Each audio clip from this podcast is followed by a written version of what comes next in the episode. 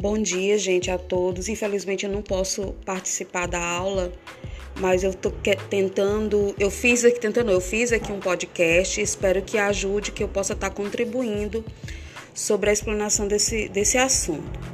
Então, partindo do princípio referente aos conceitos do projeto político-pedagógico apresentado pelo grupo anterior, observa-se que estamos diante das organizações das atividades a serem desenvolvidas dentro da escola.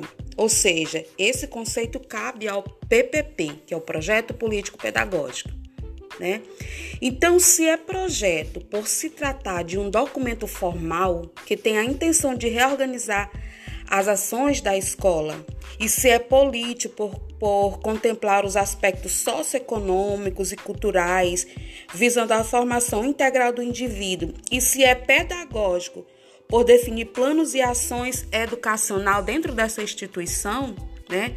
Então, a construção desse documento visa a, a organização escolar ou a reorganização escolar como um todo e não de forma fragmentada, né? Então, para isso, a escola ela tem essa autonomia. Alves nos ajuda, fala muito sobre essa autonomia em suas obras e nos ajuda a compreender. Portanto, a gestão escolar ela tem autonomia dessa construção de maneira coletiva. Por isso que tem que ser de forma coletiva é, e participativa, né?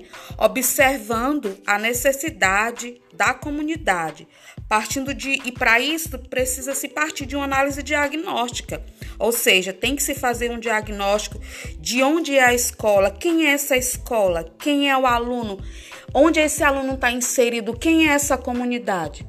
Então, a construção do documento, para ele ser construído, ele deve obedecer à finalidade, precisamos saber, saber conceituar essa finalidade, para que fins ele está sendo reorganizado ou organizado a estrutura organizacional, ou seja, temos que observar os marcos referenciais para a construção desse projeto, o currículo, o tempo escolar, né? o processo de decisão, as relações do trabalho e a avaliação. Esses são os elementos básicos para a construção do projeto político-pedagógico.